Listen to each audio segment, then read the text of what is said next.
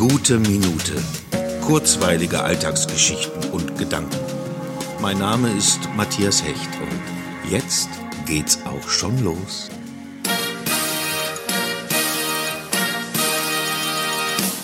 Karneval fällt aus. Da kütt kein Prinz und es steht auch keiner vor der Tür, dem er reinlasse müsse. Keine Kamelle, keine Strösje, keine Bützje.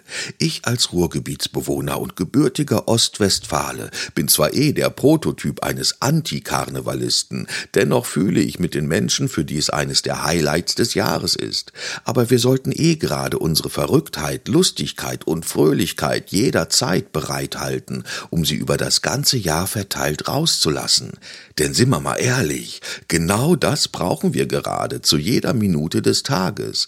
Eine große Portion von Humor und Leichtigkeit, um einigermaßen gut durch diese Zeit zu kommen.